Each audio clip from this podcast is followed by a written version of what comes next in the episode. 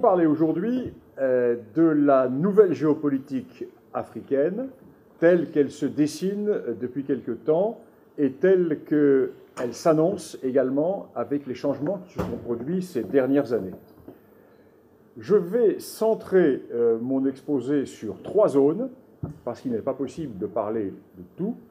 Trois zones. La première, la région des Grands Lacs, avec la crise du Kivu, de la République démocratique du Congo et les problèmes liés à l'impérialisme au développement du Rwanda. La deuxième zone que je traiterai sera celle de la Corne de l'Afrique, avec la nouveauté euh, qui est induite par l'indépendance du Sud-Soudan et par la mort euh, du Premier ministre Meles Zenawi en Éthiopie. Et j'insisterai dans ma troisième partie, dans mon troisième point, sur toute la zone sahélo-libyenne, sahélo-méditerranéenne, et euh, nous étudierons davantage euh, cette zone à la lumière de ce qui s'est passé en Libye l'an dernier et à la lumière de ce qui va probablement se passer dans le Sahel dans les mois qui viennent. Alors disons que le premier grand élément qu'il faut voir est une redistribution des cartes.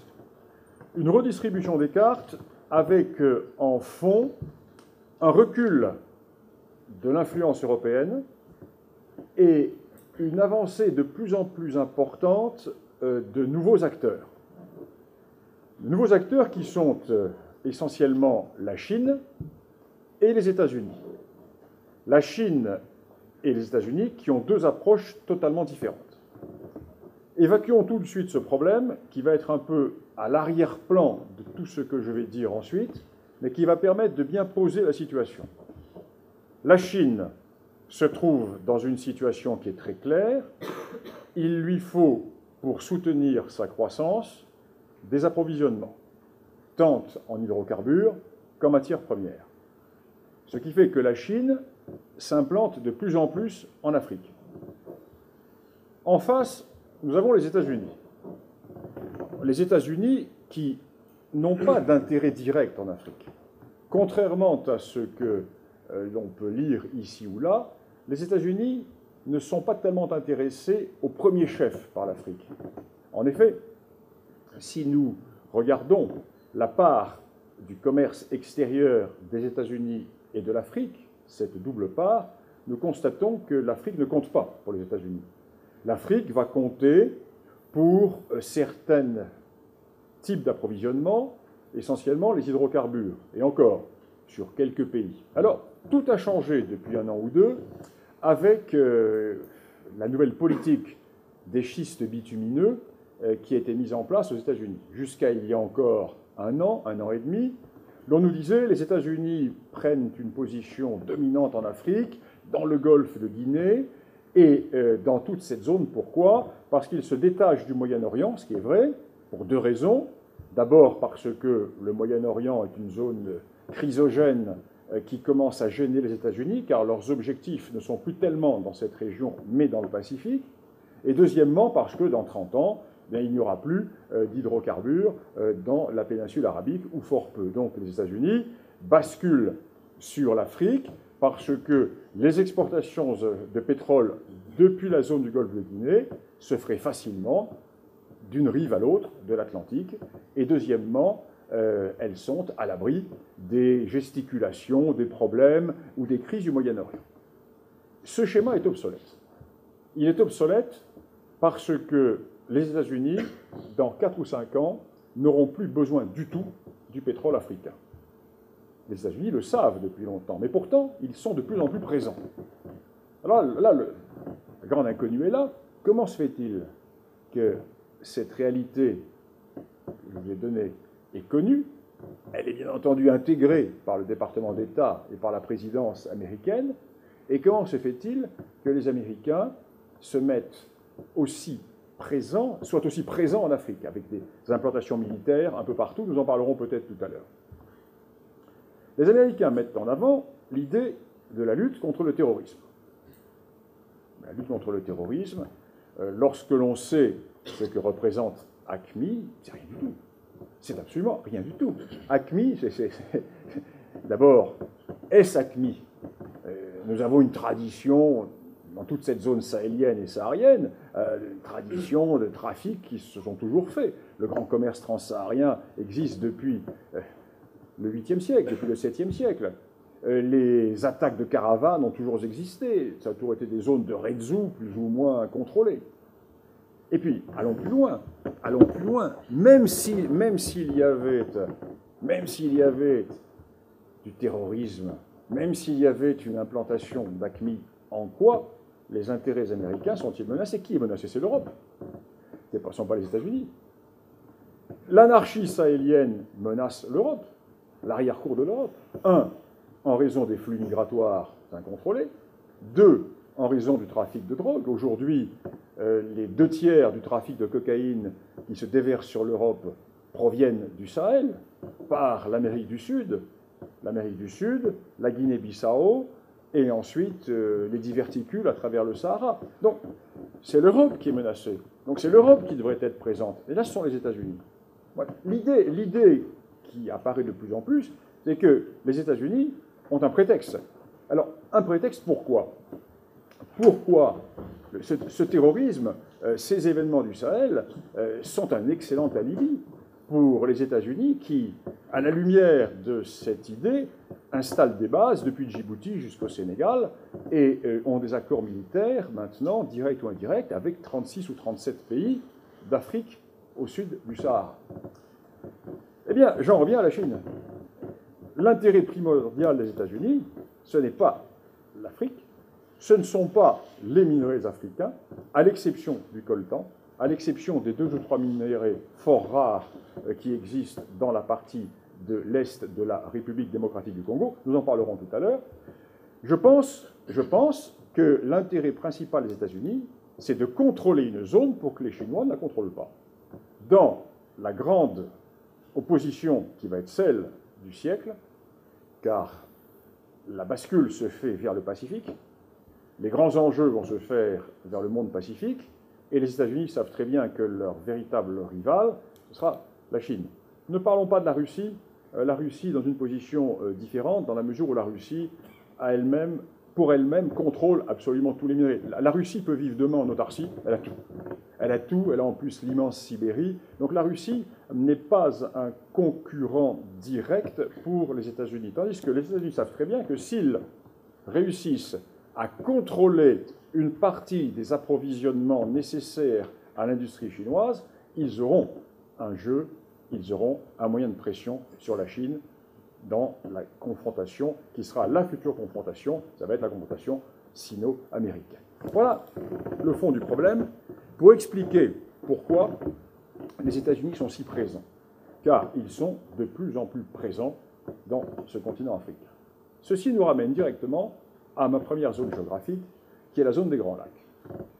La zone des Grands Lacs, est une zone qui est tout à fait intéressante parce que nous sommes dans ce que l'on appelait l'Afrique de la vache et de la lance. C'est cette Afrique assez particulière qui est une Afrique, j'allais dire, bénie des dieux, bénie des dieux, parce que c'est une Afrique de haute terre, donc qui échappe aux grandes chaleurs. C'est une Afrique par sa limitation équatoriale euh, qui bénéficie de pluies, des pluies régulières. Il n'y a jamais de problème pluviométrique, parfois quelques décalages et quelques jours, mais il pleut toute l'année les mêmes quantités, toutes les années les mêmes quantités. Les terres sont excessivement fertiles. Nous sommes dans des terres de décomposition de lave. L'on peut faire deux, trois récoltes par an. Euh, c'est une région qui est à la fois favorable à l'agriculture et euh, à l'élevage. C'est une région qui, depuis quelques années, apparaît comme un réservoir de matières premières, le pétrole qui se trouve sous toute cette faille du rift qui part du lac Albert, Albert-Édouard, Kivu, Tanganyika, c'est une immense réserve de pétrole qui est reliée aux champs pétrolifères du Soudan, qui eux-mêmes sont reliés à ceux du Tchad. Donc nous sommes dans une zone euh, excessivement riche potentiellement, et cette région est une région qui euh, a intéressé euh, les États-Unis euh, au premier chef depuis une trentaine d'années. Et il faut bien voir que dans cette région, alors je ne fais pas d'obsession du complot, hein, pas du tout, je ne suis pas du tout un complotiste, mais avec le recul, je constate que, je constate que l'idée que j'avais il y a quelques années, qui exonérait totalement les responsabilités euh, américaines euh, dans la situation dans la région des Grands Lacs, sont des idées qui ne sont pas vérifiées avec la réalité. Et j'ai un peu changé mon analyse, et mon analyse tourne maintenant autour de l'idée suivante. la nature a horreur du vide. Et euh, la diplomatie française, qui était excessivement présente dans cette région des Grands Lacs, à la suite euh, de la politique qui avait été initiée par euh, le président Giscard d'Estaing, qui avait une grande vision politique africaine, suivie ensuite par Mitterrand, sur des bases totalement différentes, totalement différentes, mais Mitterrand avait lui aussi une vision politique africaine. Mitterrand, n'oublions pas, était un homme cultivé, à la différence de ses successeurs qui étaient des incultes. Euh, c'était en plus un homme d'une autre génération euh, qui avait connu euh, une période antérieure. Et puis Mitterrand avait quand même été, a eu des responsabilités importantes dans la France d'outre-mer, donc il, connaissait l'Afrique. Giscard, lui, aimait l'Afrique pour d'autres raisons, et tous les deux ont eu une politique africaine. Après eux, ça a été totalement terminé.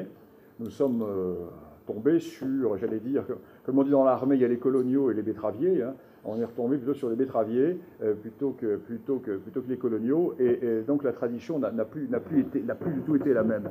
Et aujourd'hui, nous voyons bien euh, que euh, la présence française n'existe plus. Et le début du recul français en Afrique s'est produit dans la région des Grands Lacs. Il s'est produit dans la région des Grands Lacs quand, et on commence à le comprendre maintenant, à l'époque on ne le comprenait pas, et je dois dire que je ne l'avais pas vu moi non plus à l'époque, dans la région des Grands Lacs, il y a eu tout un système qui s'est mis en place pour évincer les amis de la France, pour évincer euh, les régimes qui étaient liés à la France, et, les deux principaux régimes qui étaient liés à la France, qui étaient le régime du euh, général Abiyarimana au Rwanda et le régime du général Mobutu, du président Mobutu, euh, au Zaïre, dans l'actuelle République démocratique du Congo. Et les euh, services euh, américains ont joué d'une manière tout à fait extraordinaire par le biais des ONG et par le biais des associations, divers groupes de pression, et ont utilisé l'argument qui avait été mis en avant par la France, les droits de l'homme, contre la France. Ça, c'était un coup extraordinaire euh, dans la guerre subversive. Mitterrand dans son discours de la Baule, parle de démocratie et des droits de l'homme. La France, désormais, va exiger, euh, va, accorder son aide à l'aune démocratique et à l'aune des droits de l'homme. Et les adversaires de la présidence française vont justement jouer là-dessus en disant, voyez, les droits de l'homme sont violés par les alliés de la France. Donc, Mitterrand va être mis en contradiction. Mais Mitterrand, qui est un homme d'État, à la différence de ses successeurs, va dépasser cela et va prendre une décision. Et tant que Mitterrand sera au pouvoir, eh bien, euh, les positions des alliés de la France ne seront, pas attaquées. Ou du moins, quand elles seront attaquées, la France les défendra. Et le drame pour l'influence française en Afrique, ça a été la victoire de la droite euh, à partir du moment où il y a eu la cohabitation.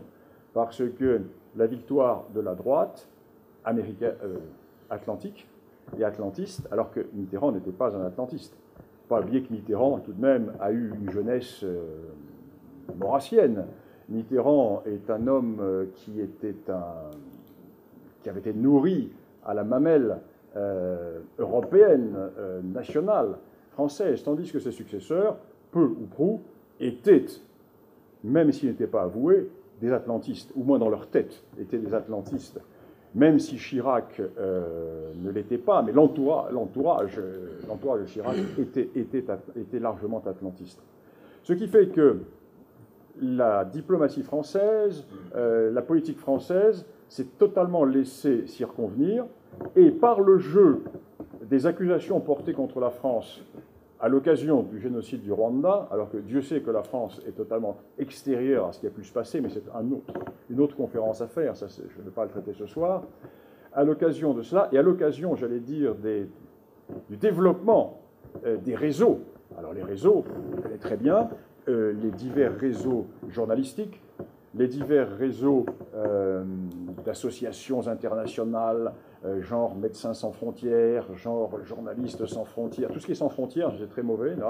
Euh, généralement, il faut se dire sans frontières, mais, avec des grosses convictions et surtout des gros carnets de chèques qui sont payés derrière, car nous avons fait bien souvent, bien souvent, non pas dans ces associations, mais dans les gens qui vont mener la campagne anti-française à des gens qui sont stipendiés, et euh, parmi, les, parmi les journalistes en pointe à cette question, nous savons très bien que certains touchent leur chèque régulièrement de tel ou tel pays étranger, notamment dans cette affaire des Grands Lacs.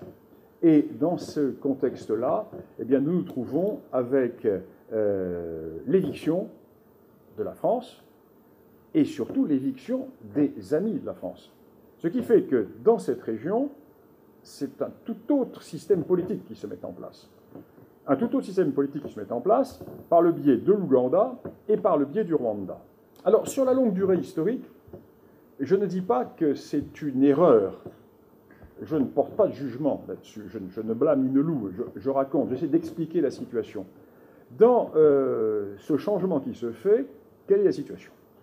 Ben, Nous nous trouvons avec un pays comme le Rwanda, qui est l'allié total des États-Unis, qui est euh, le délégué des États-Unis dans la zone, et les États-Unis, avec un réalisme total, ont confié, en d'autres termes, euh, la police de cette région au Rwanda et à l'Ouganda. Ils n'ont pas fait un mauvais calcul, parce qu'ils se sont appuyés sur les deux pays solides de la zone. Les deux pays solides de la zone. D'autant plus qu'un pays comme le Rwanda bénéficie de toute euh, la mensuétude internationale parce qu'il y a eu le génocide.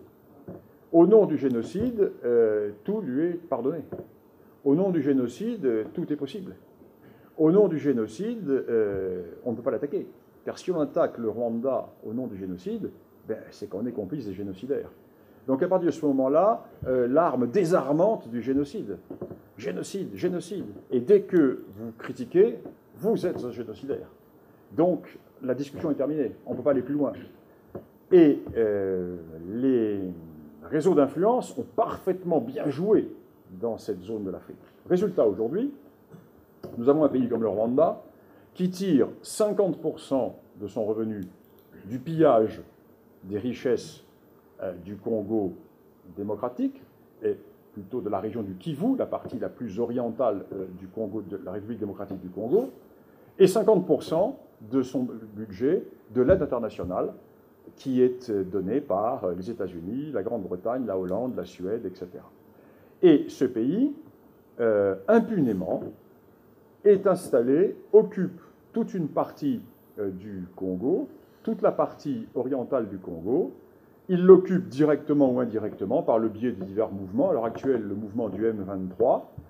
Et euh, nous sommes là devant une réalité qui montre bien l'influence des États-Unis sur la zone. Car toutes les critiques qui sont faites sont des critiques qui sont bloquées immédiatement par les États-Unis à l'ONU, qui ont même réussi à faire rentrer le Rwanda comme membre non permanent du Conseil de sécurité. Et euh, alors que tout le monde sait qu'à l'heure actuelle, euh, les massacres qui se déroulent dans l'est du Congo sont euh, provoqués par une milice qui dépend directement du Rwanda, eh le Rwanda rentre euh, au Conseil euh, de sécurité. L'Empire est très puissant, l'Empire défend ses amis, ce qui n'est pas le cas de la France. À l'heure actuelle, les deux empires qui défendent leurs amis, ce sont les États-Unis et les Russes, qui, eux, défendent leurs amis syriens et ils ne les lâchent pas. Tandis que la France a eu, au contraire, une attitude systématique de lâchage de ses amis, qui est une des raisons pour lesquelles également la France a perdu ses positions en Afrique, car euh, on ne lâche pas ses amis encore moins en Afrique qu'ailleurs. Alors voilà donc pour cette première zone, cette première euh, région. Alors, il, est bien, évident que je n'aborde pas la question de savoir si euh, la RDC est un État viable ou pas. Euh, depuis longtemps, j'ai défendu l'idée que la RDC est un État qui est fait de briques et de brocs. C'est une composition diplomatique européenne. Le Congo a été créé par les chancelleries européennes à la fin de l'autre siècle pour éviter une guerre entre Européens à propos de la possession du bassin du Congo. Et l'on a créé au centre de l'Afrique là où toutes les puissances coloniales convergeaient, on a créé un État, j'allais dire, exterritorialisé, donné euh, au roi des Belges, qui ne menaçait personne, de façon à éviter un conflit entre les Français, les Allemands, les Anglais et même les Portugais euh, dans la région un peu plus au sud. Donc c'est une commodité géographique qui englobe plusieurs vieux royaumes, plusieurs vieux royaumes qui ont une histoire séculaire, le royaume Congo, le royaume Luba, le royaume Lunda, les divers royaumes du Nord, mais qui sont tous séparés par une immense forêt. Une immense forêt vide d'habitants et toutes les périphéries qui sont occupées par d'anciennes entités. Et entre l'Est et l'Ouest, les distances sont considérables. Euh, non, le Congo n'existe pas. Et il est bien évident qu'un euh, jour ou l'autre, cet État euh, va se recomposer. Mais là n'est pas le but de mon exposé. Le but de mon exposé est de vous montrer comment la nouvelle géopolitique des Grands Lacs se constitue autour de cette influence américaine. Les Américains ont délégué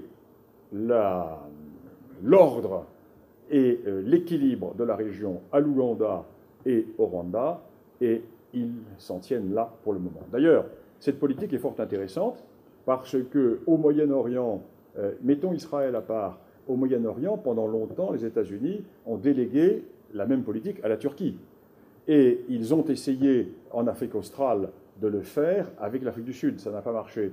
Et ils ont essayé en Afrique de l'Ouest de le faire avec le Nigeria, ça n'a pas marché non plus pour d'autres régions pour d'autres raisons. En fait, les États-Unis, depuis leur échec somalien, ont compris que le sang des boys était trop précieux et qu'il fallait avoir des intermédiaires ou des représentants sur place pour euh, faire la politique un peu euh, à leur place. Voilà pour la première zone. Donc nous évacuons cette zone et nous passons à la deuxième qui est euh, la Corne de l'Afrique.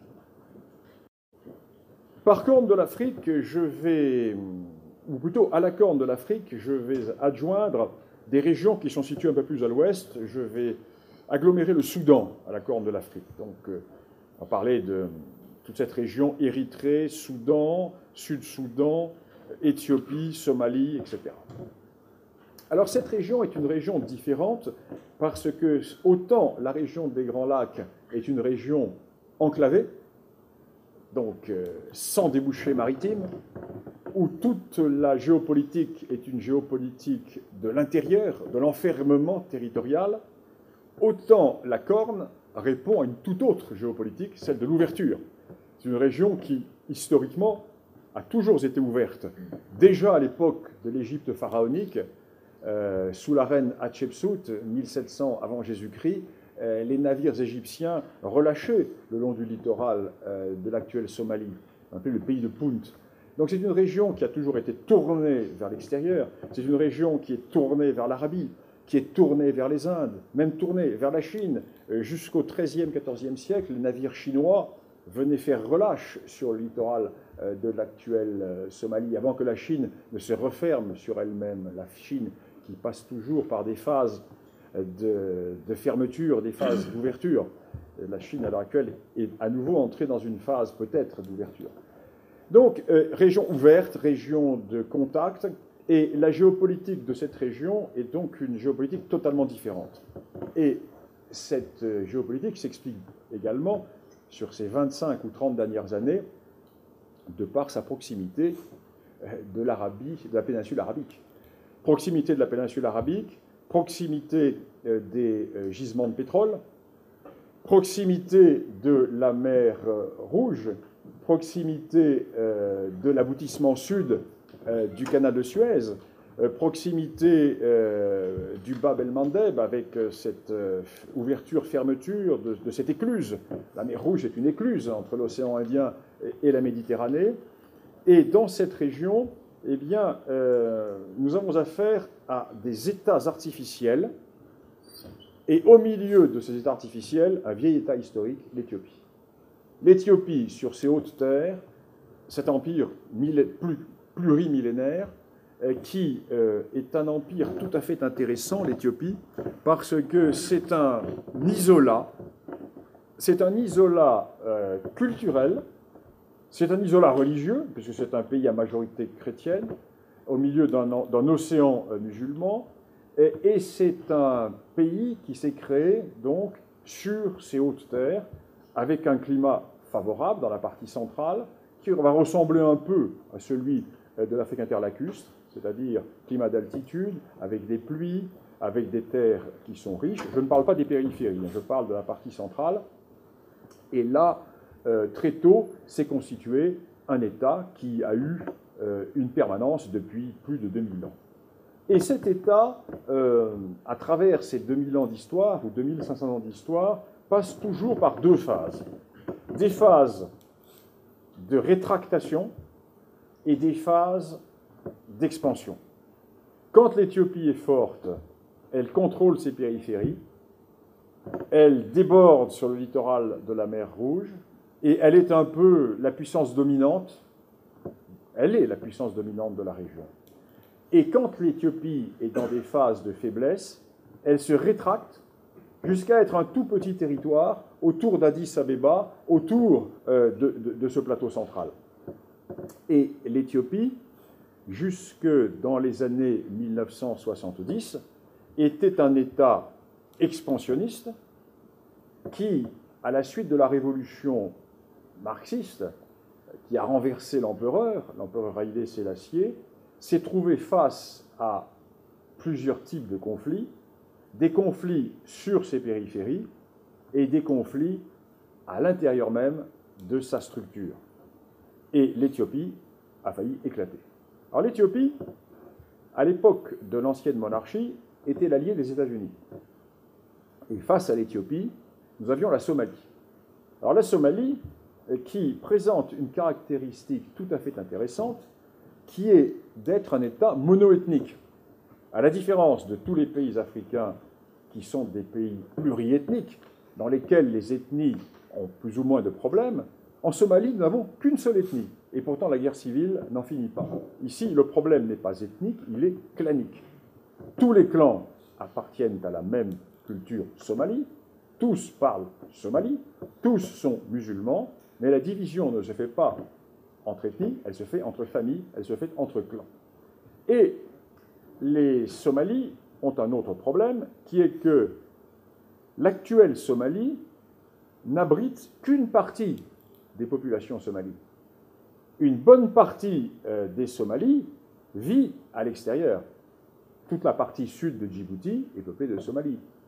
Tout le Gaden éthiopien est Somalie. Une partie du nord Kenya est également Somalie.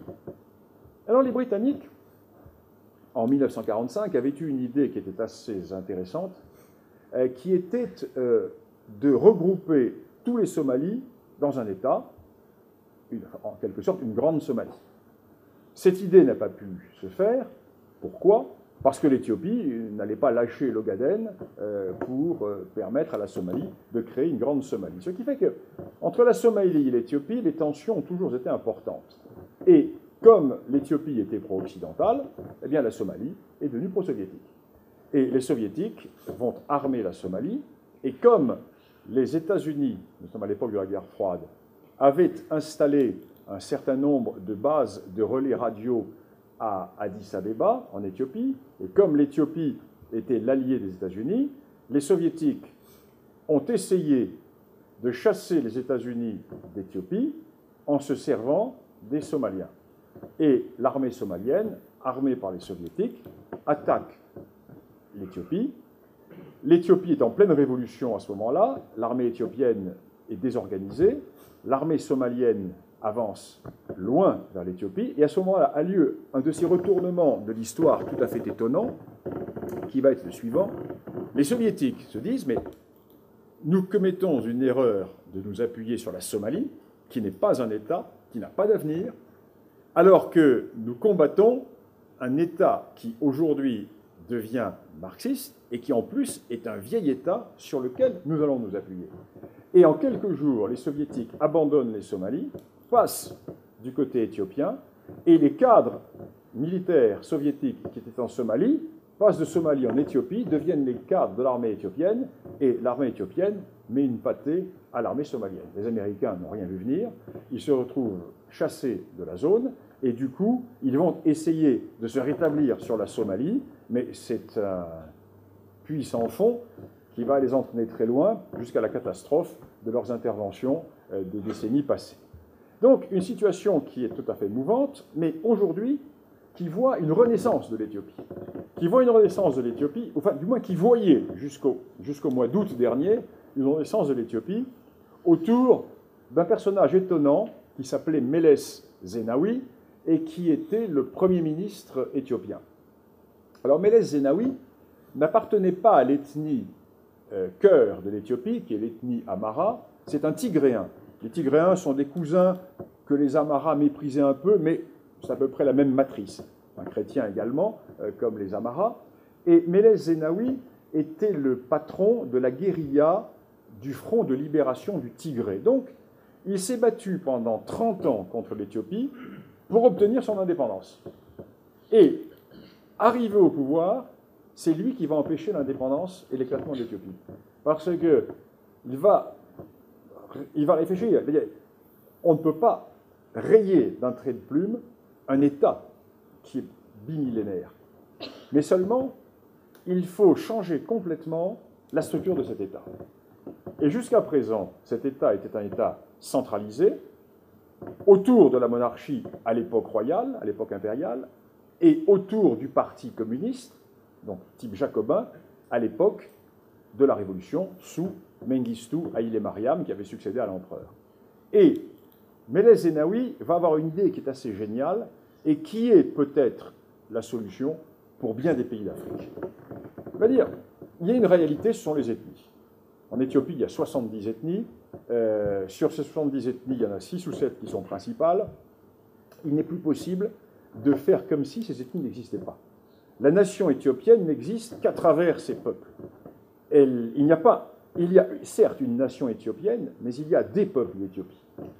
Et il va mettre sur pied une constitution tout à fait originale qui commence par l'article suivant Nous, nous, les peuples et les nationalités d'Éthiopie. Et les ethnies d'Éthiopie, les peuples d'Éthiopie, vont passer une sorte de contrat social. Euh, on va conserver l'Éthiopie, on va conserver cet État, mais d'une manière très fédérale, d'une manière euh, qui reconnaît l'existence de chacun de ces peuples, qui va avoir son territoire, ses représentants, etc., mais dans le cadre de l'Éthiopie. C'est une solution qui pourrait très bien être appliquée dans un certain nombre d'États africains où se posent ces problèmes de cohabitation ethnique. Encore faudrait-il que les ethnies majoritaires euh, l'acceptent, parce que bien sûr, l'ethnie majoritaire qui a tous les pouvoirs euh, n'a pas tendance euh, à les partager, ces pouvoirs. Elle préfère jouer la démocratie individuelle à l'occidental. On dit oui, c'est la mathématique, one man, one vote, nous sommes 56%, ben, nous avons tout le pouvoir. Donc c'est une toute autre logique qu'il faut mettre en place, mais ça c'est un autre problème. Alors l'Éthiopie renaît, mais le problème de l'Éthiopie, c'est qu'elle renaît sans débouché maritime. Elle renaît sans débouché maritime, et euh, il est bien certain que l'Éthiopie ne pourra pas éternellement être privée d'un débouché maritime. L'Éthiopie a son débouché maritime qui est coupé par l'Érythrée, car l'Érythrée s'est séparée de l'Éthiopie et est devenue indépendante, et l'Éthiopie est en guerre quasi permanente, et l'a été longuement avec l'Érythrée, et l'Éthiopie, qui est un immense pays de plus de 70 millions d'habitants, une puissance militaire importante, se trouve être totalement enclavée, avec simplement une voie ferrée, une route euh, qui mène à Djibouti, et à l'heure actuelle, une autre route qui a été créée vers le nord de la Somalie, vers le Somaliland. Or, les États-Unis s'appuient sur l'Éthiopie. Vous voyez, les États-Unis euh, s'appuient sur les, les noyaux durs ils s'appuient sur les constantes nationales, euh, qui vont être les relais, pas forcément de leur politique, mais de leur influence. Et les États-Unis, à l'heure actuelle, de même qu'ils s'appuient sur le Rwanda et sur l'Ouganda, s'appuient sur l'Éthiopie. Or, il y a une contradiction qui est que l'Éthiopie ne pourra pas jouer le rôle euh, de gendarme pour euh, le compte des Américains, si tant est qu'elle accepte de le faire jusqu'au bout, si elle ne peut pas retrouver tous les attributs de sa puissance. Or, les attributs de sa puissance, eh c'est un débouché sur la mer. Donc il est bien certain qu'un jour ou l'autre, dites-vous bien euh, qu'il y aura une nouvelle guerre entre l'Éthiopie et l'Érythrée, et euh, à ce moment-là, l'Érythrée se fera enlever une partie de son littoral. C'est très bien lequel, c'est la région du port d'Assab, qui a toujours été le débouché direct de l'Éthiopie centrale. L'autre pays qui est intéressant à suivre dans cette corne de l'Afrique, c'est le Soudan. Parce qu'au Soudan, s'est produit un événement assez étonnant qui a été, si vous le voulez, la fin du principe de l'intangibilité des frontières issues de la colonisation, puis de la décolonisation. Le premier accroc à ce principe avait été fait avec l'indépendance de l'Érythrée en la décennie précédente. Mais avec le Sud-Soudan, c'est un phénomène totalement révolutionnaire qui s'est produit. Parce que, que s'est-il passé au Soudan? Le Soudan, avant sa séparation euh, de l'année dernière, était le plus vaste État d'Afrique. État totalement artificiel que le Soudan. Parce que le Soudan, c'est euh, le Nil, le cordon du Nil, comme l'Égypte, qui est peuplé autour de ce fleuve, et puis deux zones totalement différentes. À l'ouest, le Darfour, et au sud, le Sud-Soudan.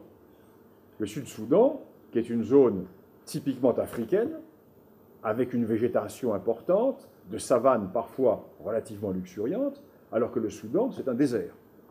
Population différente également. Les Soudanais euh, peuvent être rattachés au monde arabe, même si ce ne sont pas des Arabes leur langue est l'arabe, ce sont des musulmans, ils sont euh, culturellement euh, pris euh, dans un système qui est tout ce système arabo-musulman du Moyen-Orient, tandis que le Sud-Soudan, c'est l'Afrique noire. C'est le monde de l'Afrique noire. Et ce monde de l'Afrique noire, qui est un monde qui, lui, n'est pas musulman, qui est chrétien, protestant ou catholique, et également animiste, et ce monde du Sud-Soudan, qui est en guerre depuis l'indépendance, depuis 1956, contre le Nord-Soudan. Et au bout de 30 ou 40 ans euh, de guerre, finalement, le Sud-Soudan a pu obtenir son indépendance. Il s'est séparé du Nord-Soudan. Mais le problème est que les gisements de pétrole sont au Sud-Soudan. Les deux tiers, les deux tiers des gisements de pétrole du Soudan se trouvent au Sud-Soudan. Et l'oléoduc qui permet d'exporter ce pétrole passe par le Nord-Soudan. Ce qui fait que le Sud-Soudan est totalement enclavé. Le Sud-Soudan a bien des projets, notamment avec les Japonais, eh, de création d'oléoducs qui partiraient directement vers le Kenya et qui aboutiraient sur le port de Lamu, euh, au sud de la frontière de Somalie.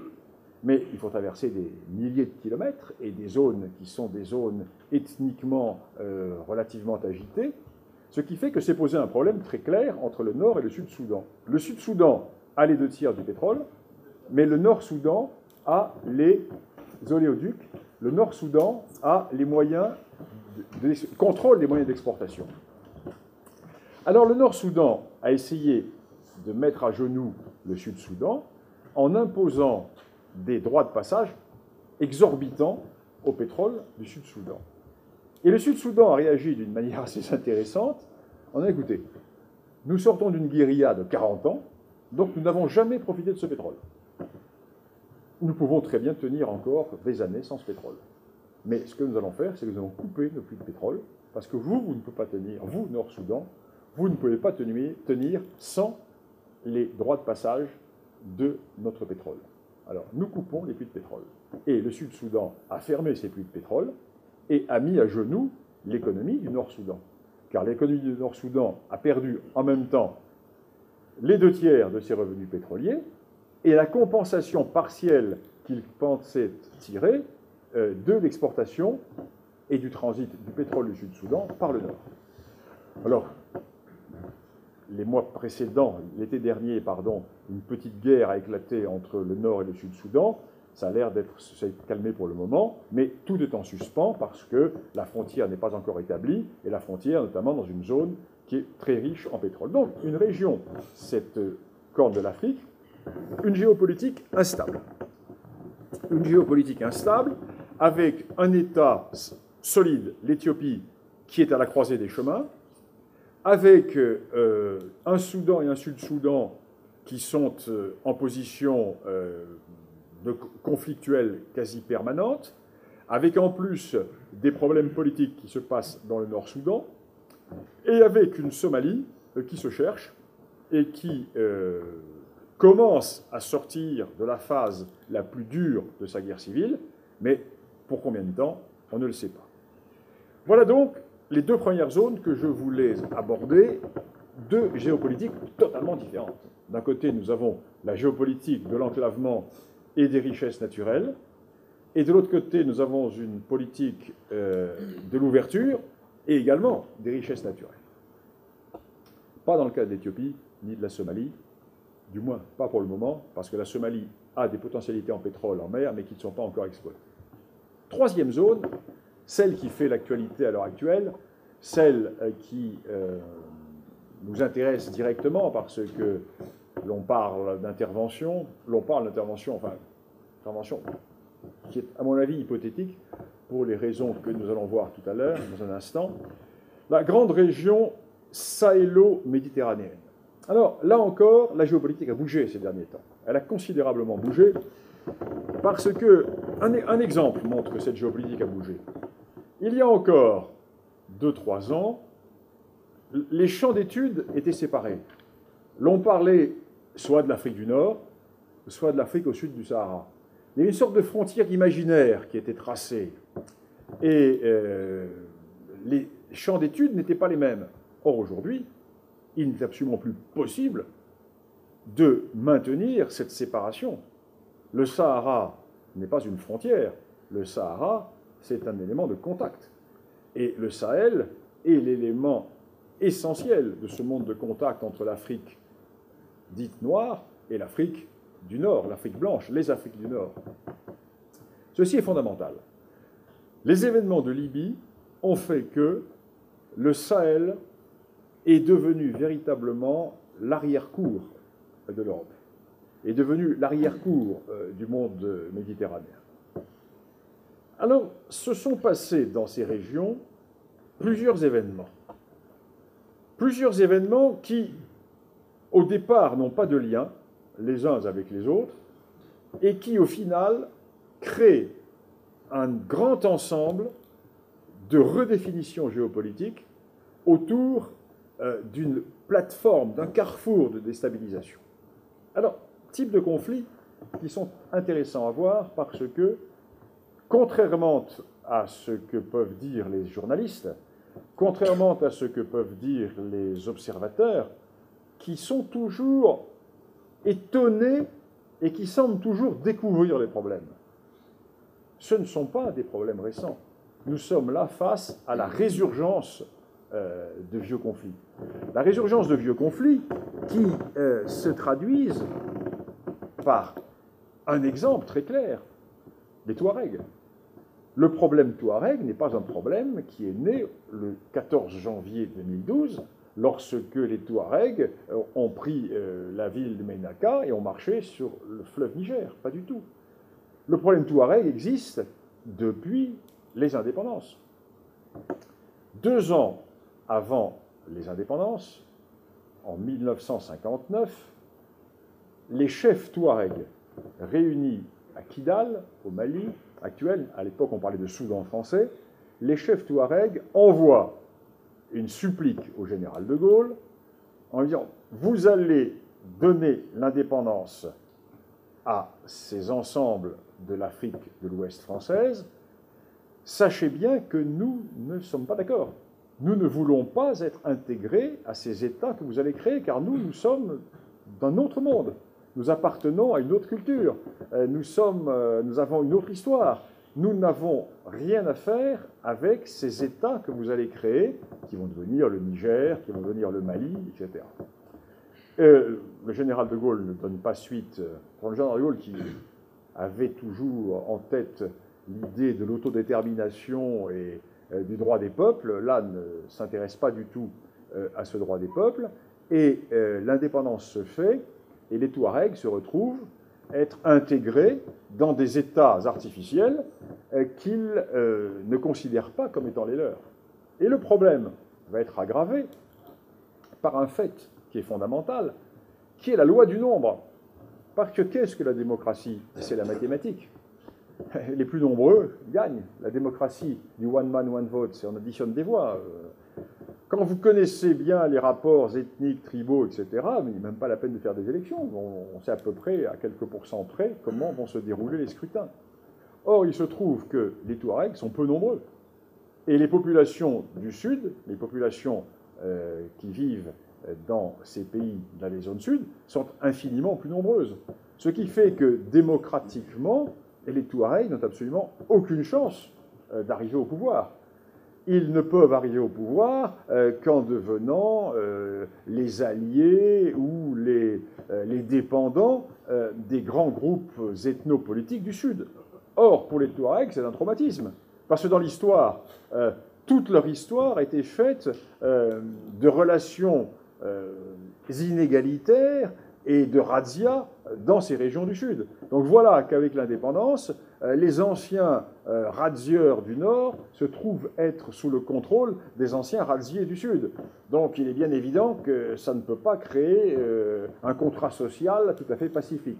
Ce qui fait que dès l'indépendance éclatent les révoltes touareg, qui vont se succéder. Et toutes ces révoltes touareg du Niger et du Mali vont être, jusqu'au mois de janvier 2012, des révoltes qui vont être des révoltes de type social. C'est-à-dire que l'argument principal des révoltés sera de dire nous sommes considérés comme des citoyens de seconde zone, nous voulons ne plus être oubliés. Nous voulons euh, également des routes, nous voulons également des, écoles, des puits, etc. Donc, une exigence de développement. Et en 2012, la revendication va être totalement différente. Indépendance.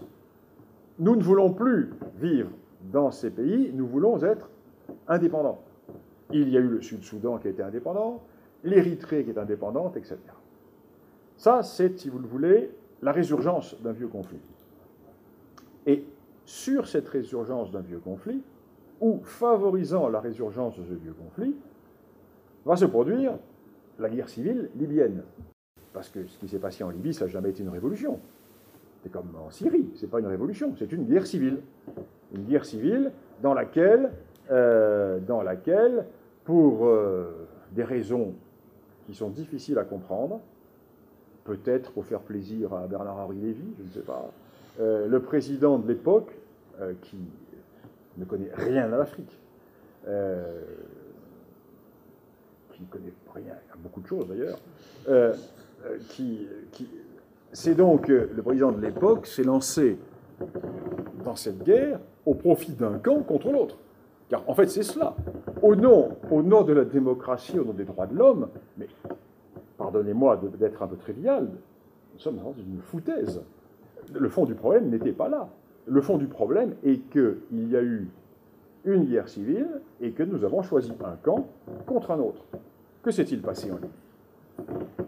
Eh bien, il s'est passé un phénomène qui est tout à fait intéressant. Et là, je repars en arrière. Je repars en arrière. Si nous analysons la politique des Occidentaux, c'est-à-dire la politique américaine, euh, depuis 1945, dans ce monde arabo-musulman, nous constatons que les États-Unis, donc nous, à l'époque de la guerre froide, la France n'avait aucune autonomie politique. La France était véritablement euh, sur la ligne américaine. Et chaque fois que la France a essayé de sortir un peu du chemin, elle s'avait tapé sur les doigts. À Suez, etc. Donc euh, vite, rentrer, vite dans le rang. Les socialistes atlantistes qui étaient au pouvoir. La France était gouvernée jusqu'en 1958 par des européos atlantistes qu'il s'agisse des démocrates chrétiens ou des socialistes. Bon, c'était exactement la même politique. il y a eu un petit changement à l'époque de De Gaulle, et encore un petit changement, certes, et puis ensuite tout a été oublié euh, avec ses successeurs. Alors, quelle a été la politique? Alors, pour résumer de ce terme que je n'aime pas beaucoup, mais qui va être plus simple, l'Occident, euh, pendant cette période. Et là, je vous demande de réfléchir à ça, c'est quand même extraordinaire. Nous avons systématiquement détruit tous les régimes arabes qui étaient les plus proches de nous. C'est-à-dire que nous avons systématiquement détruit tous les régimes arabes qui étaient nationalistes. c'est-à-dire pour créer à la place le désordre ou l'islamisme. Alors nous avons commencé par lutter contre Nasser, Nasser qui était quand même un grand nationaliste, Nasser qui se moquait des islamistes. Mais Nasser était, un, homme, c'était un, un, Kemal c'était un, homme tout à fait, euh, qui était tout à fait dans une euh, approche qui était, j'allais dire, utile à la nôtre. Eh bien nous l'avons combattu. Nous avons combattu, euh, Saddam Hussein, nous avons combattu, euh, Ben Ali, nous avons combattu euh, Kadhafi. Alors Kadhafi, qui a eu des changements, changements politiques, et maintenant nous combattons le, le régime syrien. Systématiquement, tout ce qui constitue un régime arabe, arabo-musulman, nationaliste, eh bien, nous l'abattons. Pour le profit de qui? Pour le profit des frères musulmans. Car quelle est l'idéologie des frères musulmans? Eh C'est le califat universel.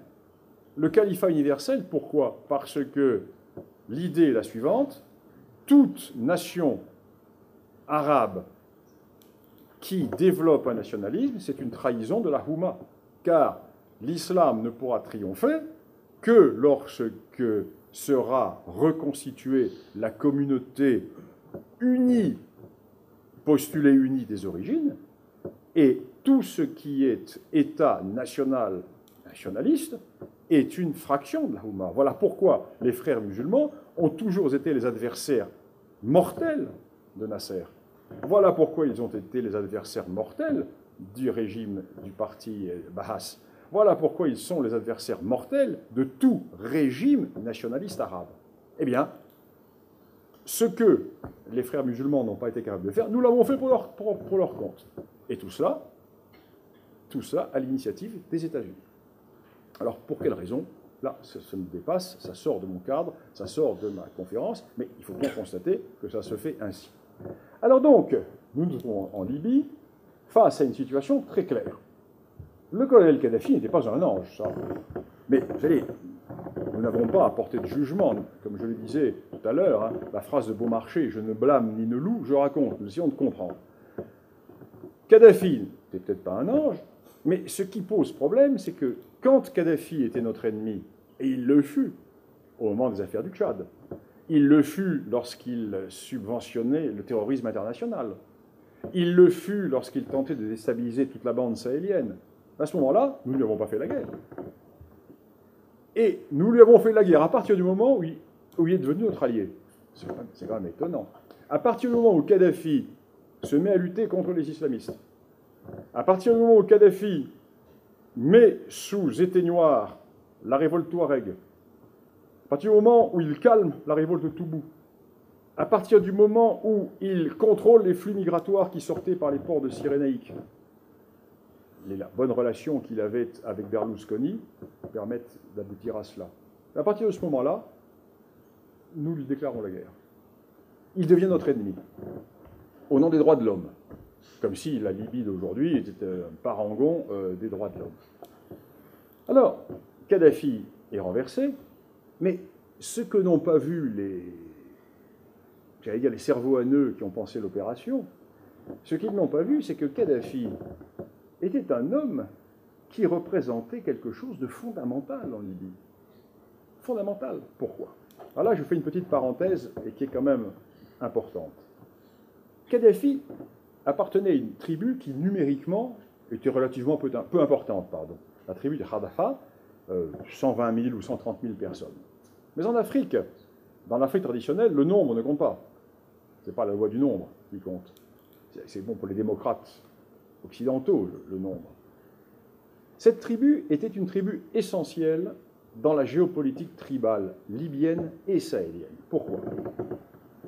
Parce que si vous prenez la carte de la Libye, qui n'est pas ici, vous la regarderez, vous constatez que la Libye, c'est un désert, avec deux parties littorales qui sont habitées, l'une à l'est en Cyrénaïque, l'autre à l'ouest en Tripolitaine, séparé par un désert côtier, qui est le désert côtier du golfe des Sirtes, et qui se prolonge, cette Libye, vers le lac Tchad, vers le Sahara, par une sorte de couloir de transhumance au centre du pays, qui passe par la ville de Sir, par la ville de Seba, pardon, et qui descend vers le Tchad.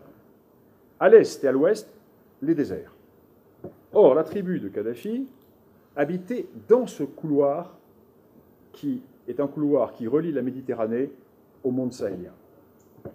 Et la tribu de Kadhafi était une tribu de nomades chameliers. Ça, c'est fondamental. Car qui dit nomade chamelier dit nomade qui se déplace sur des grandes distances. Le chameau, qui est la Land Rover, le dromadaire, qui est la Land Rover de l'époque, permet de franchir des grandes distances. Tandis que toutes les autres tribus du nord de la Libye étaient des tribus de nomades moutonniers, c'est-à-dire des éleveurs qui étaient cantonnés à 200-300 km du littoral et qui n'avaient pas de lien avec l'Afrique profonde. Aujourd'hui, ce sont ces tribus qui sont au pouvoir. Ce qui fait que la Libye d'aujourd'hui est tournée vers la Méditerranée et a perdu tout son sud. Or, Kadhafi, toute son enfance, toute l'enfance de Kadhafi a été bercée chez les nomades. Euh, on raconte les, histoires, les oncles, les grands-oncles, les voisins qui racontaient les temps bénis des caravanes, quand ces caravanes partaient jusque vers le lac Tchad, etc.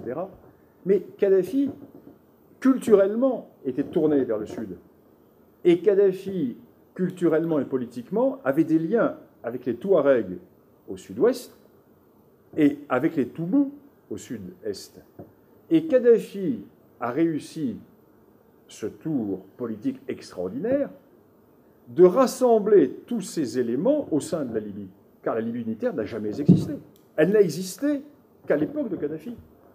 Avant Kadhafi, qu'était la Libye?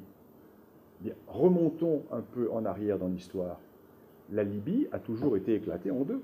Cyrénaïque à l'est, Tripolitaine à l'ouest. Déjà à l'époque de la Grèce antique et de Carthage.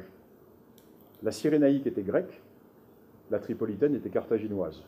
Donc l'écartèlement, l'une regarde vers l'est, l'autre regarde vers l'ouest.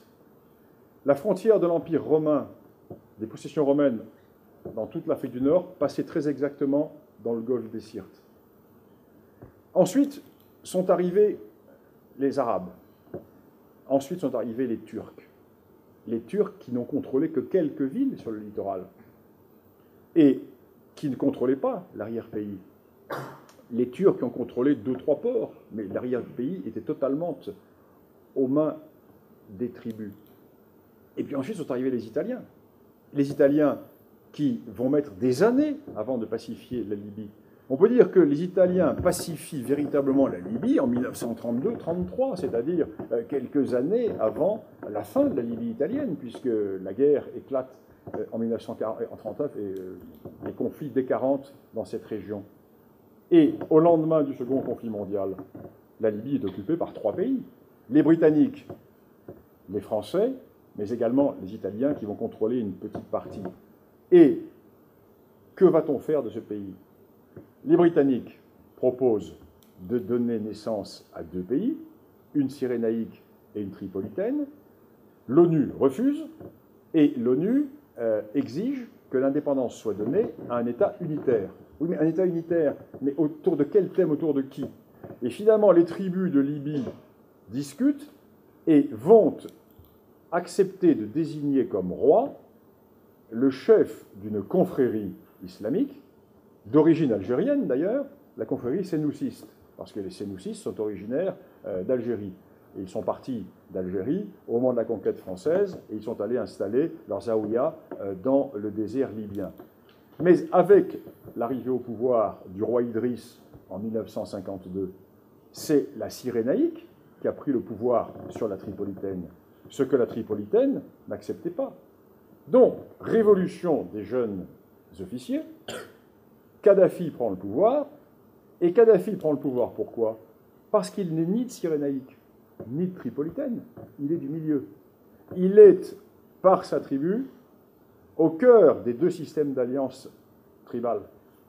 Et tout le génie de Kadhafi va être de gouverner avec les tribus. Il va être, si vous le voulez, un petit peu la roue crantée autour de laquelle vont s'agréger les deux grandes alliances tribales de Cyrénaïque et de Tripolitaine. Mais c'est ce que nous avons cassé avec notre intervention. Parce que ces, ces alliances ont complètement sauté. Et aujourd'hui, nous sommes dans une anarchie libyenne avec une zone forte, mais qui traditionnellement n'a aucune implantation en Libye, c'est la région de la ville de Misrata, qui a les principales milices, qui a les principales forces, et qui aujourd'hui politiquement est dominante en Libye. Mais les gens de Misrata sont détestés à la fois par ceux de Cyrénaïque, par ceux de Tripolitaine et encore plus par ceux du Sud. Donc nous ne sommes pas là dans un système euh, qui est en train d'évoluer vers euh, une Libye pacifique et une Libye démocratique telle que nous l'avait annoncé Bernard-Henri Lévy et les autres vats en guerre euh, qui ont poussé à ce conflit. Mais le résultat, c'est que l'effondrement du régime Kadhafi a bouleversé totalement la géopolitique de la région sahélienne parce que le colonel Kadhafi, qui pendant des années avait été un élément perturbateur, était devenu depuis cinq ou six ans, disons depuis une décennie, un élément stabilisateur.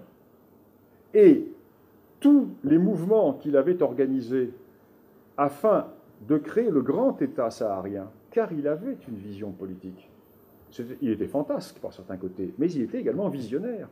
Et il avait euh, l'idée de créer un grand État saharo-sahélien. Et pour créer cet État saharo-sahélien, il avait créé des groupes un peu partout et qu'il payait, n'est-ce pas Parce que la Libye était riche à l'époque. Et euh, Kadhafi, pendant dix ans, les a mis sous l'été noir.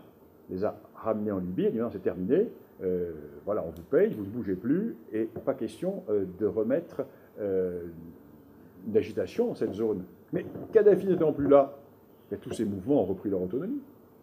Ils ont repris leur autonomie, ils se sont largement servis dans les arsenaux libyens, et toute cette zone sahélienne est une zone maintenant qui est en phase de déstabilisation. Alors pas forcément, pas forcément avec un danger acmis, euh, pas forcément avec un danger acquis, mais avec euh, un danger de déstabilisation résurgent qui peut prendre ici ou là les habits d'ACMI pour se donner une légitimité ou pour développer un thème ou pour développer une politique ou une propagande. Mais au fond du problème, le fond du problème est un problème de résurgence, euh, pas nationale, mais euh, ethnique ou régionale, avec une contagion considérable qui peut se produire, parce que le sud de la Libye est peuplé à l'ouest de Touaregs. Nous les avons vus, ces Touaregs qui se sont euh, mêlés aux opérations qui se sont produites au Mali depuis le mois de janvier dernier. Mais dans la partie sud-est de la Libye, nous avons le peuplement Toubou. Or, les Toubous vivent à cheval sur le Tchad et sur la Libye. Et il est bien évident que tous les événements qui peuvent se produire dans ce monde Toubou ont des répercussions au nord et au sud de la frontière. Or, que peut-il se passer au Tchad? Que va-t-il se passer au Tchad quand le président Déby, qui tient bien son affaire, mais le président Déby, qui n'est pas Toubou, c'est un Zahawa, le président Déby n'est pas immortel, et le président Déby a réussi à s'imposer à la suite de, de luttes qui ont été très difficiles, que va-t-il se passer?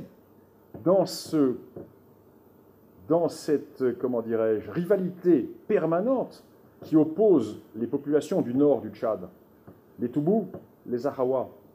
Et il est bien évident que demain, euh, les Toubous vont peut-être vouloir prendre leur revanche. Ils furent au pouvoir avec Hissène Abré. Ils le furent brièvement avec Goukouni, Ouedaï. Et euh, comme aujourd'hui, les Toubous du Tchad sont en guerre contre un certain nombre de tribus libyennes euh, qui euh, cherchent à les chasser, il est bien certain que les Toubous du Tchad ne vont pas laisser les Toubous de Libye euh, se faire massacrer. Donc la porosité des frontières va faire que nous risquons d'avoir là le même problème qu'au Darfour. Car au Darfour, ce qui s'est passé, c'est cela. Les ethnies apparentées d'un côté de la frontière du Tchad et d'un côté de la frontière soudanaise ont appelé au secours eh ben, leurs cousins ou leurs frères de l'autre de la frontière, ce qui fait qu'il y a eu contagion à toute cette région. C'est pourquoi la fin, le renversement de Kadhafi à créer pardon, une nouvelle géopolitique. Une nouvelle géopolitique dont nous n'avons pas fini de mesurer les conséquences. D'abord, nous n'avons pas fini de l'analyser en profondeur. Et aujourd'hui, nous voyons que toute cette bande sahélienne est directement déstabilisée à la suite de ces événements de Libye. Il est certain que si Kadhafi n'avait pas été renversé, les Touaregs du MNLA qui venaient de Libye n'auraient pas déclenché l'événement, leur guerre pardon, du mois de janvier 2012, guerre à la faveur de laquelle les islamistes ont pris l'ascendant sur les Touaregs, parce que, au départ, les islamistes n'existaient pas, 40, 50 bons hommes, rien de plus, mais qui ont réussi à jouer des divisions internes Touaregs, qui ont servi les Touaregs, qui se sont servis des Touaregs comme poissons pilotes, et qui ensuite ont coiffé les Touaregs. Ce qui fait qu'aujourd'hui, ce n'est plus un problème Touareg qui se pose dans cette région-là, mais c'est un problème islamiste. Alors, faut-il le, le grandir ou pas? Est-ce véritablement une vague de fond, comme certains le disent Je ne le pense pas, parce que les euh, renseignements que nous avons, et nous sommes bien renseignés, même si la France ne fait rien, même si la France euh, a, sa propre tête, dodeline tellement entre repentance et inaction euh, que les ordres ne sont pas donnés, nous sommes bien renseignés, car nous savons tout ce qui se passe dans cette zone. Et je peux vous dire que militairement, euh, il n'y a pas de problème. Il n'y a pas de problème. Cette euh, situation est une situation qui est facilement sous contrôle parce que les groupes Touareg se sont réunis. Ces groupes Touareg étaient divisés en deux. Il y avait le mouvement national de libération de l'Azawar qui avait déclenché le mouvement le 17 janvier 2012 et qui a été ensuite évincé de Tombouctou et de Gao par les islamistes. Mais il y avait un deuxième mouvement Touareg, Ansar Eddin, dirigé par le chef charismatique euh, des Touaregs, et qui, lui, a joué la carte islamique, non pas par conviction, mais pour rentrer dans le jeu de l'alliance Touareg. Car les Touaregs qui ont pris, qui ont lancé le mouvement au mois de janvier, étaient les Touaregs qui venaient de Libye et qui ne voulaient avoir dans l'encadrement de leur mouvement que des Touaregs anciens de l'armée de Kadhafi. Il y a maintenant, depuis quelques jours, les Touaregs d'Ansar se sont rapprochés des Touaregs du MNLA et le MNLA a mis dans sa poche sa revendication indépendantiste. Les Touaregs d'Ansareddin commencent à oublier leurs euh, affirmations islamistes, et l'on voit se reconstituer une sorte de front touareg qui peut être constitué parce que le MNLA n'a plus de position hégémonique, parce qu'il a été battu par les islamistes. Donc, n'ayant plus de position hégémonique, il peut à nouveau s'entendre avec les groupes touaregs minoritaires. Ce qui fait que la situation devient de plus en plus claire, nous avons d'un côté les Touaregs qui vont négocier avec le régime du Mali, de Bamako, et nous allons trouver les islamistes parfaitement isolés, les deux groupes islamistes, dont le Moujao, qui sont à eux deux, qui représentent à eux deux un nombre véritablement très réduit de combattants, quelques centaines. Et là, c'est la politique algérienne et celle du Burkina Faso qui sont en train de réussir la, politique algérienne et celle du Burkina Faso, qui depuis le début disent qu'il ne faut pas d'intervention militaire, il faut séparer les extrémistes des gens raisonnables. Et c'est ce qui est en train de se passer. Ce qui fait que nous risquons fort d'avoir des combats qui vont éclater maintenant entre les diverses factions touareg réunies contre les islamistes, et il n'est pas certain qu'il faille lancer une opération militaire. D'autant plus une opération militaire par la CEDEAO, c'est vraiment le volapuc. comment voulez-vous comment voulez-vous rassembler ces armées qui vont intervenir dans un milieu qu'elles ne connaissent absolument pas Pour quel objectif? Si l'objectif est simplement de reprendre Gao et Tombouctou, pas la peine de faire une telle expédition, car il suffit de se montrer devant Gao et Tombouctou, et les islamistes vont partir. Ils ne sont pas fous. Ils ne vont pas euh, faire un combat, livrer un combat qu'ils vont perdre forcément, car le Mali ne les intéresse pas. Ce qui intéresse le noyau dur de ces islamistes, c'est le nord, l'Algérie. Or, ils n'iront pas en Algérie parce qu'ils se sont fait massacrer et les Algériens les attendent. Et l'autre zone qui les intéresse, c'est la Libye. C'est le sud de la Libye. Pourquoi? Parce que le sud de la Libye, et j'en reviens à ce que je vous dis, je vais en terminer par là, j'en reviens à ce que je disais tout à l'heure à propos de Kadhafi et euh, du sud de la Libye. Aujourd'hui, les nouvelles autorités libyennes sont des autorités méditerranéennes, c'est-à-dire des autorités sorties des villes du littoral, qui ne connaissent pas le Sud, qui se méfient du Sud, qui ont peur du Sud. Donc le Sud est un immense no man's land. Et ces groupes qui aujourd'hui sont dans la région du Mali vont trouver un super Mali dans le sud de la Libye, qui en plus est au contact avec le Tchad, 1500 km de frontières non gardées, au contact du Soudan, où là, ils ont des alliés, et qui peuvent avoir un continuum avec le nord du Nigeria, où euh, s'agite euh, le mouvement Boko Haram. Et là, nous avons un grand foyer de déstabilisation, qui est le futur foyer de déstabilisation. Mais dans la région du Mali, euh, la situation est bien moins grave que ce que l'on peut dire. Elle est grave tout simplement parce qu'il euh, n'y a pas eu de décision prise. Il est bien évident que cette affaire pouvait être réglée en quelques heures au tout début. Maintenant, il y a eu une nouvelle mise en place qui s'est faite, mais il n'est pas certain qu'il faille faire une expédition, parce qu'il est fort possible que l'affaire se règle euh, à l'africaine, avec une négociation, et dans cette négociation, les fondamentalistes vont comprendre qu'ils euh, se trouvent parfaitement isolés, et ils vont se diluer dans, le désert. Voilà, c'est une, des hypothèses. Alors voilà donc ces trois grandes zones euh, géopolitiques africaines, avec des situations mouvantes, et des situations que l'on peut suivre et qui vont encore faire l'actualité. Elles font toutes les trois l'actualité. Le Kivu avec le M23, euh, la Somalie et le Soudan, et les affaires euh, du Sahel et du Mali, avec les conséquences en Libye. Voilà, écoutez, si vous avez des questions à poser, nous essayons de balayer un peu ces zones. je, je suis prêt à répondre à vos questions.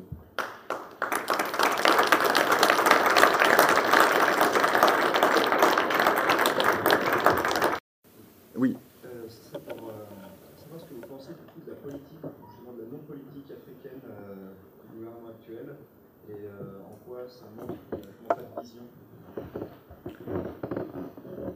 Écoutez, il faut bien voir qu'il s'est passé une chose importante qui a été la création de l'Union européenne. Jusqu'à la création de l'Union européenne, la politique euh, africaine de la France était le bilatéralisme. Aujourd'hui, le bilatéralisme n'existe plus, puisque nous sommes dans un contexte européen. Donc, toute action qui se fait doit se faire en liaison avec l'Union européenne. Dans ces conditions, euh, il n'y a plus cette autonomie euh, que nous avons connue à l'époque de Mitterrand, Giscard d'Estaing, etc. Euh, regardez comment Giscard a décidé des opérations, son propre chef, comment Mitterrand l'a fait également. ce n'est plus possible maintenant. Donc, à partir de ce moment-là, on ne peut plus parler de politique française. Il faut parler d'une politique, de la place que l'Union européenne accorde à la France en Afrique. Il se trouve que nous avons une expérience africaine plus importante que le Danemark, euh, et plus importante que, la Tchéquie. Bon. Donc, euh, en toute logique, en toute logique dans, cette, euh, dans ce partage des tâches qui se fait au, sein de l'Union européenne, nous devrions avoir un rôle moteur. Mais il se trouve que nous sommes handicapé par une conception philosophique euh, qui est à la tête de l'État, qui fait que toute intervention peut être considérée comme de l'impérialisme. Puis alors, quand on, a mis la repentance comme philosophie nationale, euh, il est quand même difficile, euh, de, se lancer dans des opérations militaires. Alors, ce qui fait qu'on arrive à une situation mais complètement aberrante. Donc, nous n'intervenons pas au Mali, mais nous allons former ceux qui vont intervenir pour nous. Ça veut dire, bon, euh, vous savez, comme disait Maurice, un drapeau qu'on met dans sa poche, c'est plus un drapeau, c'est un mouchoir. Hein. Bon, euh, donc voilà. Euh, alors tout, est comme ça. Alors, alors que nous sommes sur place. Les forces spéciales sont sur place. Hein, elles sont sur place. Elles, observent tout. heure par heure, nous savons exactement ce qui se passe. Mais non, il n'y aura pas d'ordre d'intervenir parce que on s'abrite derrière la fiction de l'Union européenne et de la CEDEAO. Donc ce sont les Africains qui vont intervenir. Mais c'est une pure construction de l'esprit. Car euh, cette armée de la CEDEAO, qui devait intervenir le mois dernier, n'a pas encore commencé à être constituée. Alors on nous dit maintenant, elle sera prête euh, au mois de juin prochain. Oui, mais le problème, c'est que la saison des pluies euh, commence en juillet et elle dure jusqu'en octobre. Donc ça va reporter jusqu'au lendemain de la saison des pluies. Et puis, et puis, et puis, il faut que l'armée malienne constitue l'ossature de cette intervention. Mais l'armée malienne, il n'y en a plus. Mais ce n'est pas grave nous allons former 4 bataillons, 2600 euh, soldats maliens. Oui, mais pas nous les Français, parce que si nous, Français, anciens colonisateurs, formons les Maliens, on va encore nous dire Ah là là, la France revient, c'est la Franc-Afrique. Donc, nous allons intervenir, mais nous n'aurons qu'une petite partie des formateurs, alors que nous connaissons tout le monde, nous connaissons le terrain, etc. Mais il va y avoir des formateurs polonais, il va y avoir des formateurs euh, scandinaves, il va y avoir euh, bon, les Espagnols, les Espagnols, bon, euh, connaissent, c'est pas un problème. donc, vous voyez, c'est une lourdeur, une lourdeur qui est, qui est considérable. Donc, nous ne sommes plus à la période du bilatéralisme. J'allais dire, la dernière opération bilatérale qui a été décidé, ça a été la Libye par Sarkozy, qui a décidé, même Juppé n'était pas au courant. Sarkozy a décidé, ça l'a pris comme la colique.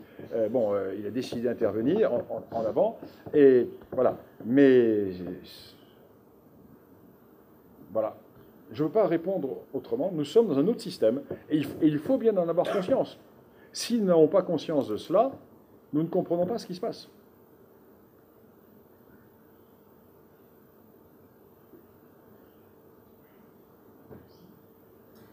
Bonsoir, merci pour la conférence. Alors, euh, ma question, c'est pas vraiment une question, c'est un peu à l'image de ce que vous avez, euh, ce que vous avez dit sur euh, la. Est-ce que vous pouvez nous éclairer sur ce qui s'est passé en Côte d'Ivoire l'année dernière Parce qu'il me semble que c'est. il y a peut-être un parallèle. Ah ben, en Côte d'Ivoire, c'est très clair. ce qui s'est passé, c'est très clair. au point de vue, le renversement de Gbagbo, l'épisode. l'épisode le, le, plus récent épisode. Ouais. la, fin, la fin de Gbagbo. Ma question, en fait, c'est Bagbo. Quel, était l'intérêt des Français, en fait, de renverser Bagbo Et Bagbo, il était seul. Euh? Non, alors Bagbo, le problème, le, problème de Bagbo, est, bon, c'est clair. Euh, Bagbo a très mal joué avec la France. Il a très mal joué. Euh, bon, alors Bagbo, là, là, là, nous étions vraiment dans deux France-Afrique. La France-Afrique de droite, enfin de droite, et la France-Afrique de gauche. Alors la France-Afrique de gauche était derrière Bagbo, et la France-Afrique de droite était derrière Henri Conan Bédier. Et ensuite, euh, il y a eu trois France-Afrique quand il y a eu Ouattara, parce qu'il y a eu la France-Afrique qui était Ouattara, il y avait la France-Afrique Bédier et il y avait la France-Afrique du Bagbo. Donc, alors Bagbo arrive au pouvoir, euh, il faut tout reprendre à l'origine. Bagbo arrive au pouvoir à la suite d'élections complètement bidons. Parce que Bagbo représente 15% de la population et il va l'emporter sur le général Gay qui lui représente 14% de la population. Parce que les trois quarts euh, des Ivoiriens n'ont pas voté et les candidats importants ont été écartés des élections. Donc le général Gay, qui était un Yakuba, le, Yakuba, 8%, avec les Guérés et les Dan, 14%. Bon, même groupe. Euh, et euh, c'est dit, si jamais je laisse, euh, si jamais je laisse les, ethnies importantes se présenter, je suis battu. Donc j'écarte les baoulés et j'écarte les nordistes, ce qui fait qu'on va faire une élection que je vais contrôler, mais il faut que j'ai quelqu'un en face quand même qui tiennent la route. Donc il va pousser Bagbo. Et Bagbo se dit, mais moi, c'est moi qui vais l'emporter. Parce que Bagbo a une base ethnique, mais en plus, il a, par sa femme, qui est une euh, il a euh, des voix chez les Baoulés du Sud, ce qu'on appelle les lagunaires. Et effectivement, il va l'emporter. Donc, il y a eu 25% du corps électoral qui a voté. Ce qui fait que les grandes ethnies disent Bagbo n'est pas légitime. Donc à partir de ce moment-là, on est dans une situation de guerre civile. Et cette situation de guerre civile va éclater quelques années plus tard quand les nordistes vont se soulever. Et les nordistes se soulèvent, et là, ils vont balayer le Sud. Ils vont le balayer. Ils vont chasser Bagbo. Et la France intervient pour se mettre au milieu en disant mais non, non, nous allons, non, il faut pas, il faut pas, il faut, pas. On voit toujours la même chose. Démocratie, droit de l'homme, la paix universelle, etc. Bon, donc on se met au milieu, on déploie 3000 hommes de troupes et on gèle la situation. Ce qui fait que Bagbo, lui, va se faire un bastion sudiste qu'il va complètement boulonner et Ouattara va se faire un, bastion nordiste. Et puis, après dix ans de négociations, d'élections reportées, etc., au lieu des élections, mais il est bien évident que Bagbo va les perdre, ces élections. Il ne peut que les perdre, parce qu'il est minoritaire dans le pays, au point de vue ethnique. Donc, Ouattara gagne les élections, mais Bagbo refuse de les reconnaître. Bagbo dit, moi je suis majoritaire dans le Sud. coupons, le pays en deux. Moi je suis majoritaire. Effectivement, il est majoritaire dans le Sud. Et comme Ouattara est un ami de Sarkozy, et comme Ouattara est quand même euh, l'homme de la Banque mondiale, Ouattara est quand même l'homme qui a. Si vous moi, Ouattara, c'est ce que j'appelle un nègre blanc. Hein. C'est vraiment. C'est le pur produit euh, de l'Empire, euh, mais en noir. Bon, tout simplement. Et il est bien évident que le monde entier est pour Ouattara. Regardez. Ce qui fait que Bagbo va se retrouver coincé. Mais Bagbo a été très maladroit avec la France. Il a, fait tuer des Français. Bagbo aurait bien joué avec, euh, avec la France, il pouvait, il pouvait, euh, euh, pouvait s'en sortir. Mais là, il, a quand même, il y avait quand même un contentieux. Et puis à la fin, les nordistes n'arrivent pas à renverser Bagbo, ce qui fait que l'armée française est là en conseil. Et puis à la fin, bon, ben, on sait vraiment ce qui s'est passé. Effectivement, ce sont les Ivoiriens qui l'ont attrapé, mais, ceux qui ont ouvert la porte sont les Français, parce que les nordistes, les hommes de Ouattara n'arrivaient pas, pas à rentrer dans son bunker. Voilà. Mais bon, l'histoire est connue. Hein. Alors aujourd'hui, la situation, ce qui est intéressant, c'est la situation aujourd'hui, c'est que Ouattara ne contrôle rien. Ne contrôle rien du tout. Même pas le nord. Et euh, donc, euh, Ouattara est face à une guérilla dans l'ouest, et la situation ivoirienne est une situation qui n'est pas réglée, hein, qui n'est pas réglée. Oui, j'en revenais euh, sur l'influence de la Chine et de l'Amérique, et euh, à propos du recul de la politique française africaine. Mais qu'en est-il de la langue française, où on entend dire notamment qu'au Rwanda, il veut maintenant, me semble-t-il, euh, comment il s'appelle Kagame. Voilà, Kagame, angliciser. Ou ah, mais c'est fait bah, c'est fait. Et pareil, à la République démocratique du Congo, où un ministre a dit. Oui, non, mais, non, le, français n'est plus, plus langue officielle au Rwanda, c'est l'anglais. Et est-ce que ça risque, euh, à terme, peut-être même à la République démocratique du Congo, voire un moment, on en parlait aussi en Côte d'Ivoire, que finalement le français soit effacé en tant que langue? Oui, mais écoutez, moi, ça, moi ça, franchement, moi, ça ne me gêne pas. Moi, moi, je, moi, moi ce qui m'intéresse, ça ne me gêne pas. Euh, ni l'anglais ni le français sont les langues maternelles des Africains. Ils ont leur langue. Euh, il se trouve qu'il y a des francophones depuis 100 ans et il y a des anglophones depuis 100 ans.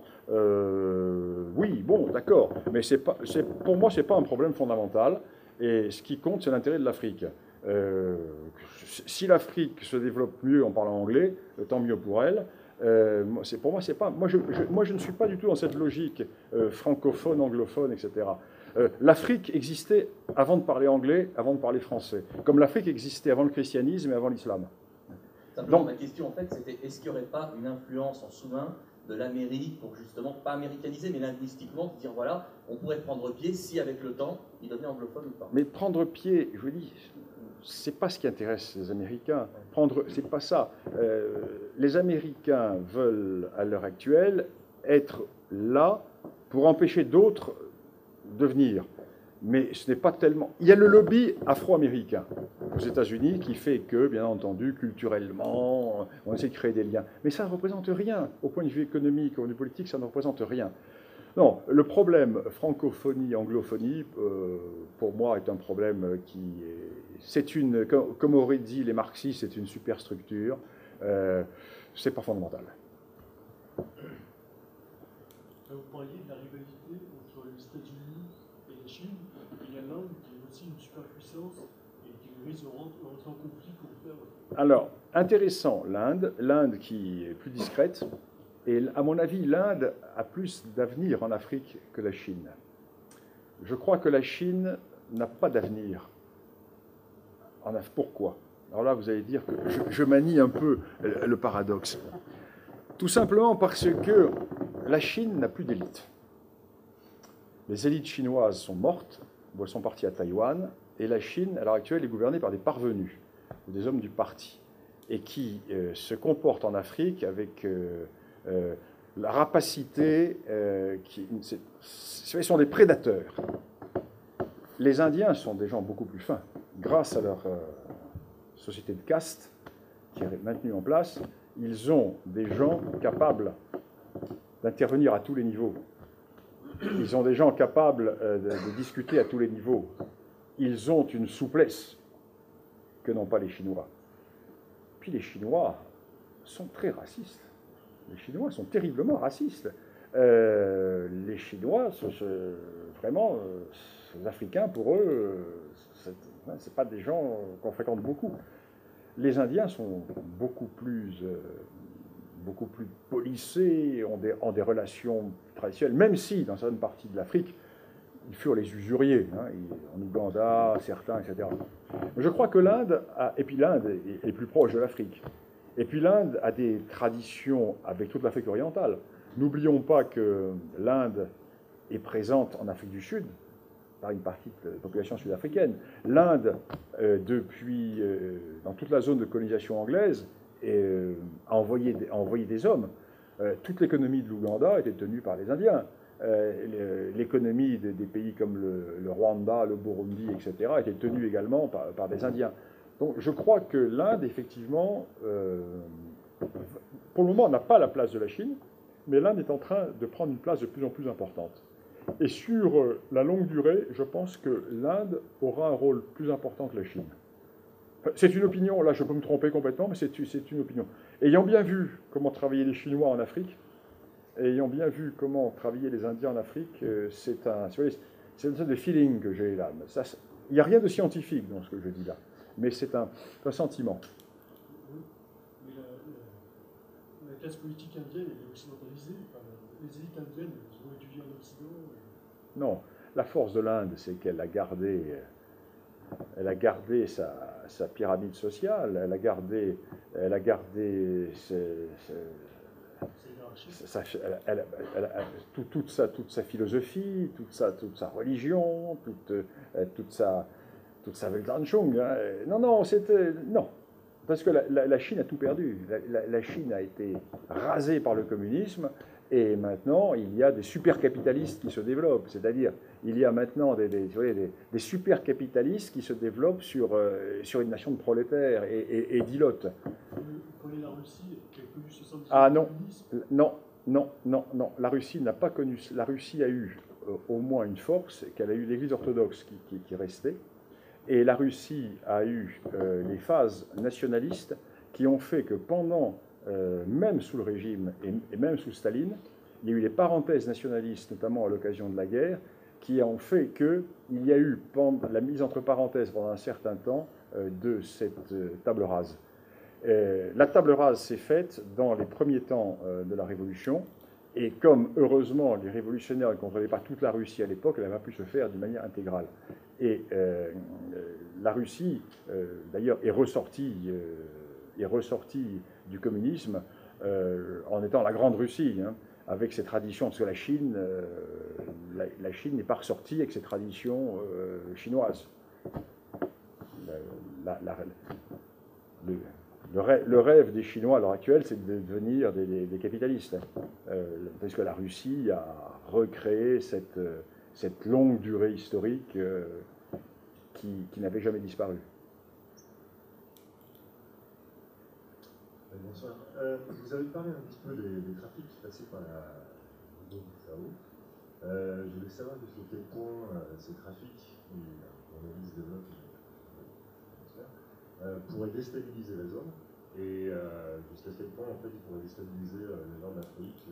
Ah ben, toute la Guinée-Bissau est déjà appartient aux narcotrafiquants. La Guinée-Bissau, il y a des îles qui, ont été achetées, des aéroports, etc. C'est ce qu'on appelle l'autoroute numéro 10, hein, le dixième parallèle euh, qui, euh, du Sud jusqu'au Guinée-Bissau. Et donc, bon, le Guinée-Bissau est un, narco-État, on le sait. on avait une réunion l'autre jour qui était intéressante là-dessus avec des responsables africains qui ont fait une conférence là-dessus, qui ont fait une conférence là-dessus. Notamment, il y avait le délégué du Sénégal qui, a vraiment fait un, bilan tout à fait intéressant. Euh, non, non, nous savons très bien ce qui se passe. Les, flux énormes de drogue euh, qui arrivent euh, de Bolivie, de Colombie, enfin de tous ces pays, du Pérou, et qui sont débarqués essentiellement en Guinée-Bissau, ou alors par avion. Parce qu'il y a un phénomène également tout à fait intéressant, donc des avions, euh, des avions gros porteurs qui se posent sur des pistes euh, au milieu du désert du Sahara. Euh, des Land Rover sont là, chargent la drogue, l'avion est enflammé, explose, et puis les, véhicules se dispersent. Ça, moins maintenant, parce qu'avec l'affaire des islamistes, la zone est sous couverture, drones, satellites, etc. Et puis nous avons les, les, brigades atlantiques qui tournent, donc la zone est quand même contrôlée. Mais avant ces événements du Mali, quand la zone était moins contrôlée, euh, se passaient des phénomènes. Il y a eu plusieurs avions qui se sont posés euh, sur des pistes de, fortune dans le nord du Mali, etc. Et oui, nous sommes, bien sûr, c'est très important, tous ces flux de drogue. Alors ces flux de drogue qui sont relayés par le Polisario en Afrique, dans le, au Maghreb, et le Polisario, euh, qui n'a plus aucune chance d'arriver au pouvoir, la République arabe sahraoui démocratique est une vue de l'esprit, elle, ne se fera pas. Donc il y a des, jeunes qui sont nés dans les camps du Polisario, qui savent que leur combat politique est totalement perdu, et ceux qui ne se sont pas ralliés au Maroc, eh bien souvent sombrent dans, le gangstérisme. Et eux sont les relais nord de, ces, de ce trafic qui vient, qui vient du Sud. À l'heure actuelle, les, nous sommes très bien renseignés là-dessus aussi. À l'heure actuelle, les axes du trafic ne se font plus vers le nord euh, depuis quelque temps, pour des raisons évidentes. Ils se font vers le Niger et par la Libye. C'est-à-dire tous ceux qui partaient euh, du Mali vers euh, les confins algéro-marocains partent maintenant par le Niger et la, et, et la Libye. Bonsoir, Monsieur le Désolé, je n'étais pas là au début de la conférence, mais j'aimerais que vous fassiez un point sur euh, le Burkina Faso et puis que Compaoré a pu pouvoir. Bon, disons qu'à l'heure actuelle, ce qui est intéressant avec euh, Compaoré, euh, c'est qu'il a un rôle, il a eu un rôle important dans les affaires de Côte d'Ivoire. On a, il a largement soutenu euh, Ouattara, euh, apparentement ethnique, hein, et à l'heure actuelle, il a un rôle fondamental dans ce qui se passe au Mali parce que la négociation qui est en train de se faire en sous-main, euh, c'est lui qui l'organise. Hein. Et donc, entre le, 14 et le 17 novembre, se sont tenues des réunions sous son, pas sous son égide, mais enfin, qu'il a organisées au Burkina et qui sont en train de ces réunions qui ont pour but justement d'isoler les islamistes et de faire rentrer les diverses composantes Touareg euh, dans le cadre d'une entente avec Bamako. Et d'ailleurs, le 18 novembre, à la suite de ces déclarations, par exemple, le numéro 2 d'Ansar Eddin, c'est-à-dire le mouvement islamiste Touareg, a déclaré euh, que Ansar Eddin allait se joindre à toute expédition qui permettrait de chasser les étrangers du Nord Mali. Étrangers, ça veut dire les gens d'Acmi. Et le lendemain, le Premier ministre malien a dit, mais de toute façon, Ansardine et le MNLA, ce sont des Maliens. Donc il est normal qu'on s'entende.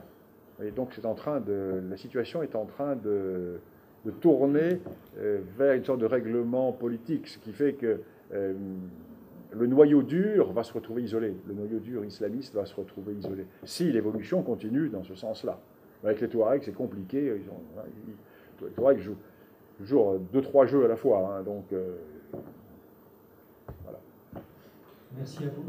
Merci à vous.